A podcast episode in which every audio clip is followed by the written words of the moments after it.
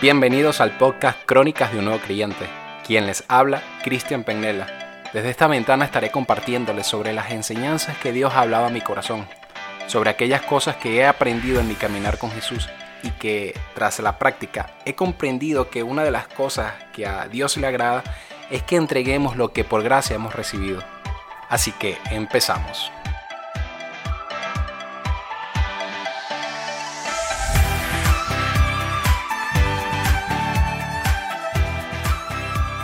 Buen día, bendiciones. Espero te encuentres bien. Para mí es un honor estar nuevamente por acá en tu plataforma de podcast favorita, donde tú estás escuchando este momento, este mensaje.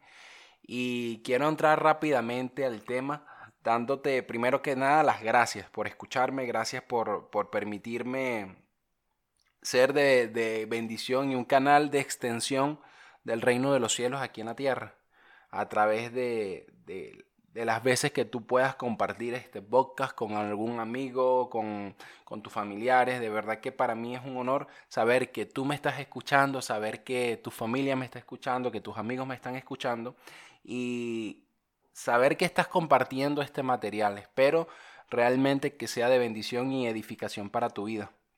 Y así como les decía, quiero entrar rápidamente al tema con, con esto. Primera de Corintios 11.1 y dice, sean imitadores de mí, así como yo de Cristo.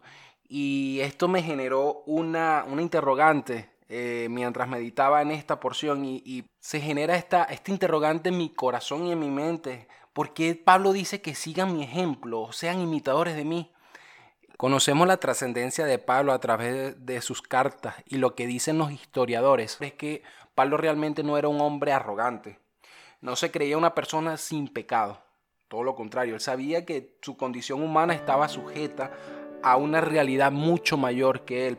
No era que vivía cometiendo pecados, sino que realmente como, estamos sujetos a, esta naturaleza humana, estamos sujetos a, a, cometer errores, a cometer pecados, porque no somos pecadores, no, no, no practicamos el pecado, sin embargo estamos conscientes de que nuestros errores ante un Dios tan santo y tan puro podemos verlos como pecados donde Él mismo se encarga de, de limpiarnos, de transformarnos.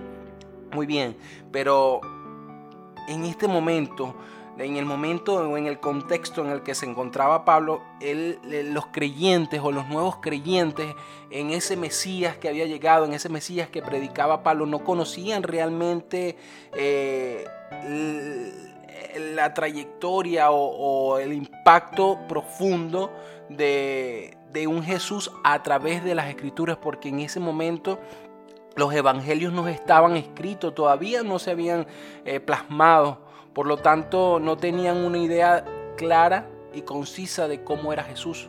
Y la mejor manera de guiar a estos nuevos cristianos, a estos nuevos hermanos en la fe, era mostrándoles a un Cristo en quien confiar, a un Cristo a través de a través de Pablo, a través de su ejemplo.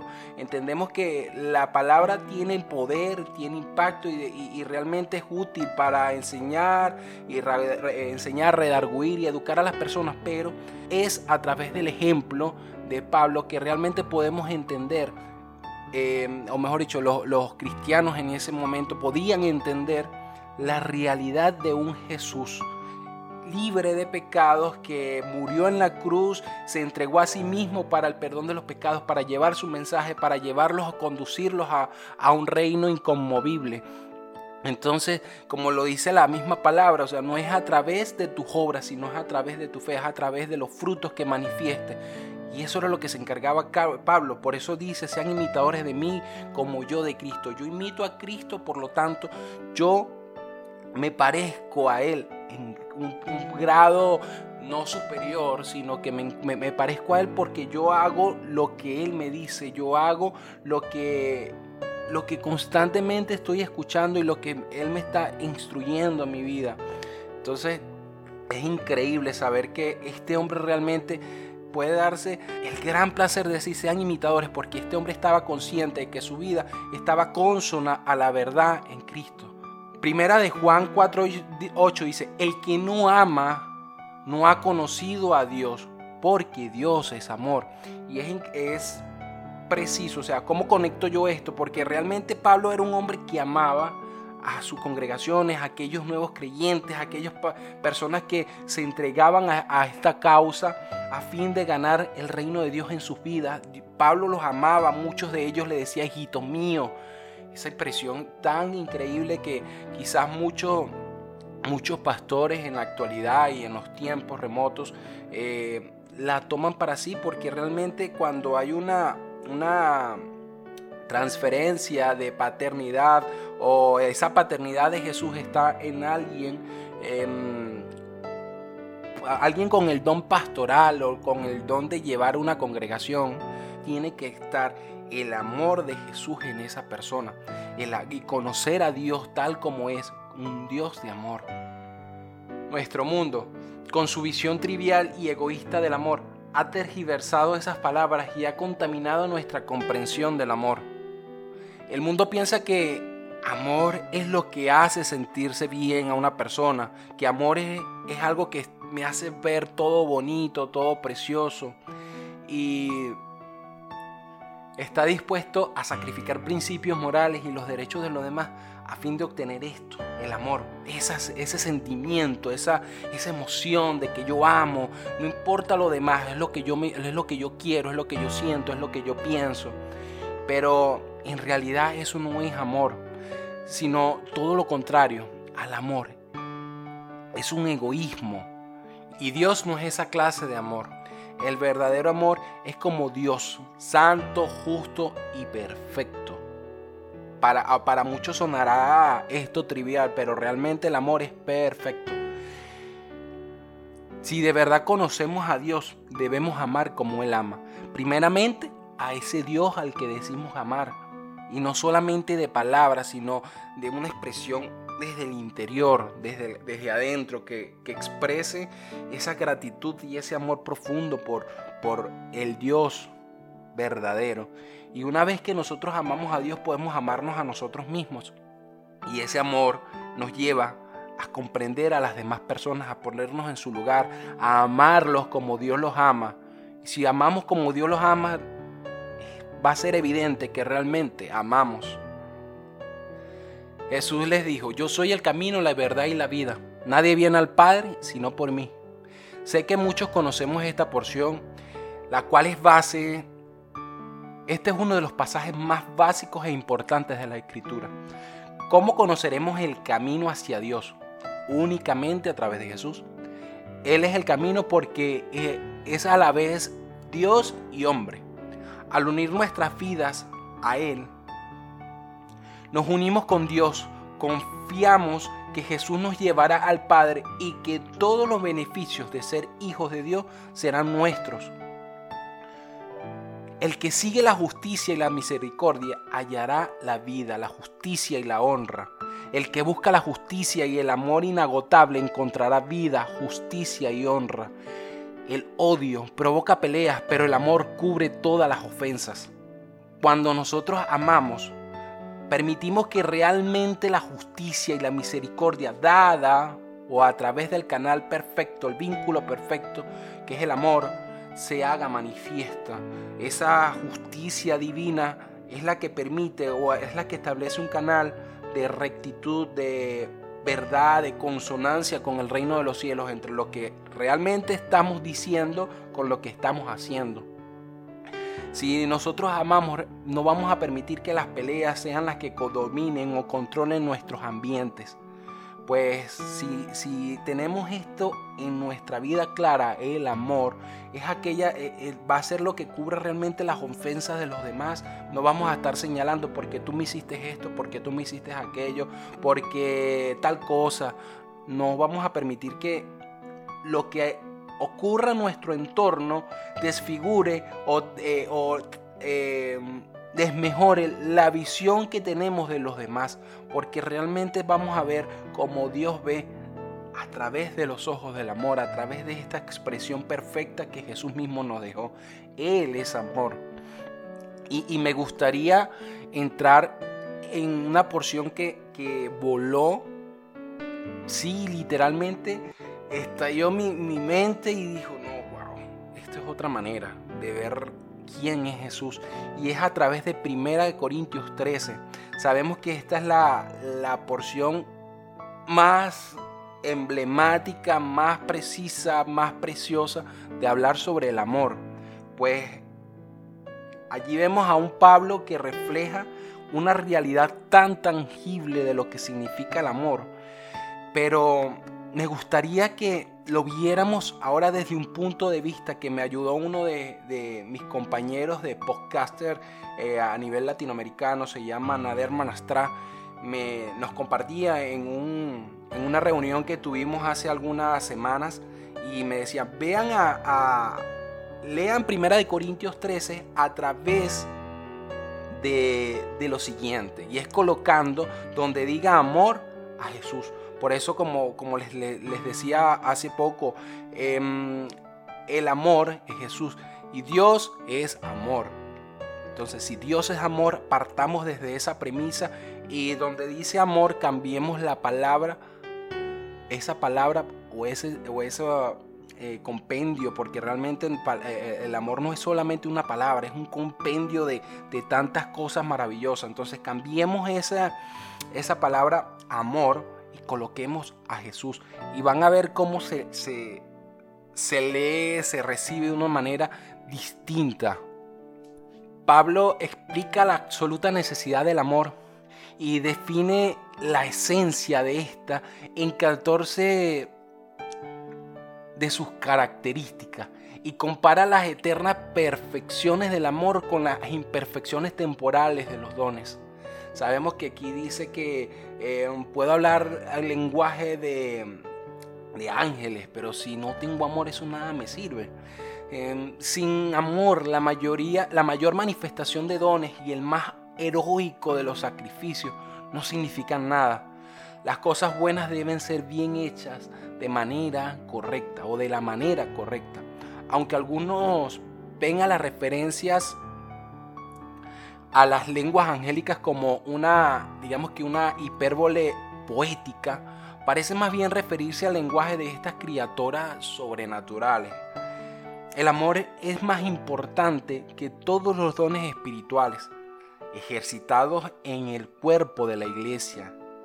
Recordemos que la iglesia no es ese templo donde tú te congregas, donde tú vas los domingos, aunque por cuestiones eh, actuales del mundo que, nos encontramos, eh, en vista de, este virus, el COVID-19, no nos estamos congregando, es importante saber que tú y yo somos iglesia. No es el lugar, como les decía, donde nos congregamos o donde vamos los domingos o los días de la semana que tu congregación tenga reunión. No, tú y yo somos la iglesia, el cuerpo de Cristo.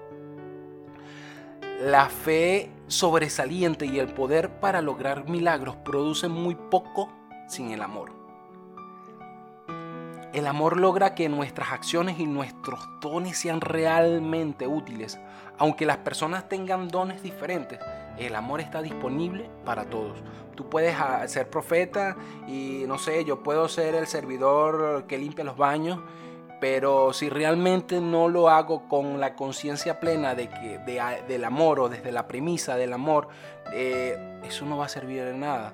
O, si tú eres profeta, pero realmente no amas, puedes profetizar muchísimo. Pero si la premisa no está, ese don no está sujeto al amor, realmente eres como símbolo que retiñe. Nuestra, nuestra comunidad o nuestra sociedad o el mundo actual eh, confunde el amor con sensualidad. Y a diferencia de la sensualidad, el tipo de amor que Dios nos da es canalizado a través o hacia otros, no hacia nosotros mismos, lo que es egoísmo. Si nosotros vemos el amor nada más para nosotros como, como algo mío, personal, donde, donde yo lo atesoro para mí, realmente somos egoístas. Eso es egoísmo. Esta clase de amor va en contra de nuestras inclinaciones naturales, el amor de Dios.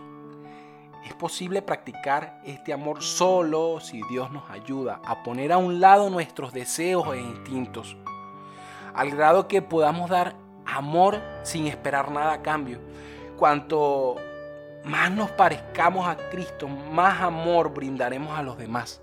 Cuanto más seamos semejantes a Jesús, más amor podremos dar a los demás, podremos comprender las situaciones eh, en las que viven o el contexto en el que viven las personas quizás que nos rodean o los que están más externos a nosotros. Podemos ver con otros ojos, con otra mentalidad, con otro sentir a las personas. Ahora bien, lo que le quería decir, y es que vamos a Primera de Corintios 13, donde podamos sustituir la palabra amor por Jesús. Y es tremendo porque el título que, tienen, por lo menos las porciones o las versiones que busqué, son, son increíbles. Dice, amor, la motivación de nuestras vidas. Ahora bien, comencemos a cambiar amor y se las voy a leer. Dice, Jesús, la motivación de nuestras vidas. Si tuvieras que hablar con elocuencia en los muchos idiomas de la tierra y en las lenguas celestiales de los ángeles, pero no expresaras como Jesús, mis palabras se reducirían al sonido hueco de nada más que un címbalo que resuena si tuviera el don de profecía con una comprensión profunda de los secretos ocultos de Dios, y si poseyeran un conocimiento sobrenatural sin fin, y si tuviera el mayor don de fe que pudiera mover montañas, pero nunca aprendiera a amar, entonces no soy nada.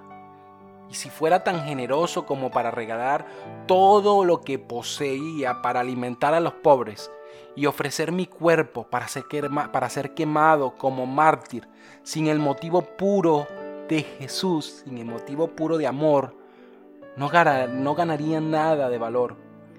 El amor. Jesús es grande e increíblemente paciente. Jesús es gentil y conscientemente amable con todos. Se niega a ser celoso cuando la bendición llega a otra persona. Jesús no se jacta de sus logros ni se infla por su propia importancia. Jesús no es descortés ni falta de respeto, ni busca egoístamente su propio honor. Jesús no se irrita fácilmente, ni se ofende rápidamente. Jesús celebra alegremente la honestidad y no encuentra deleite en lo que está mal.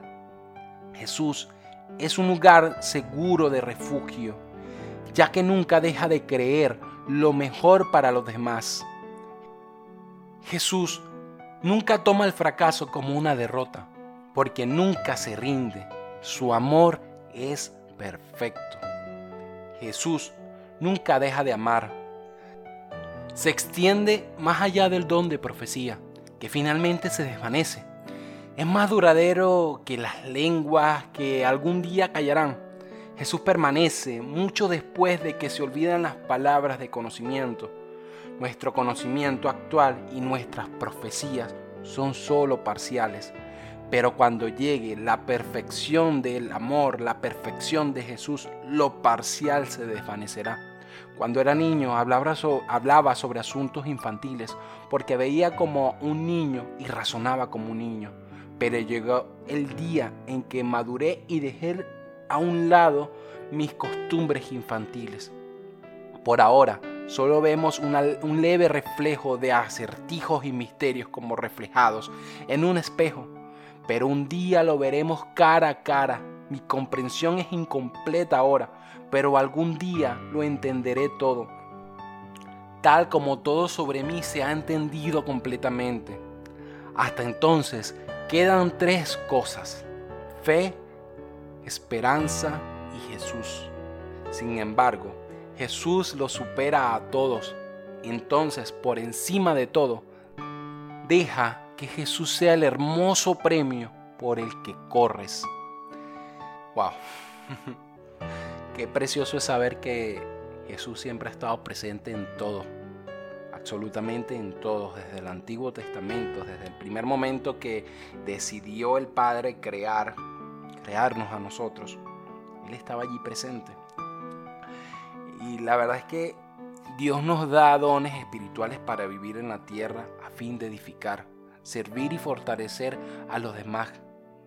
Los dones espirituales son para la iglesia, los dones espirituales son para ti y para mí. En la eternidad seremos perfectos y completos y estaremos en la misma presencia de Cristo. Ya no serán necesarios los dones, eh, no será necesario de que hablemos en lengua, todo eso habrá llegado a su fin. Pablo nos ofrece un vistazo de lo que es el futuro para darnos, para darnos esperanza, que un día no muy lejano será realidad cuando veamos a Dios cara a cara. Esta verdad debería fortalecer nuestra fe. No tenemos todas las respuestas ahora, pero la tendremos. Un día veremos a Cristo en persona y será posible ver desde la perspectiva de Dios cómo son las cosas, cómo fuimos vistos, cómo fueron vistos, cómo fue vista la humanidad. Podremos contemplar en su hermosura a Cristo y su verdad.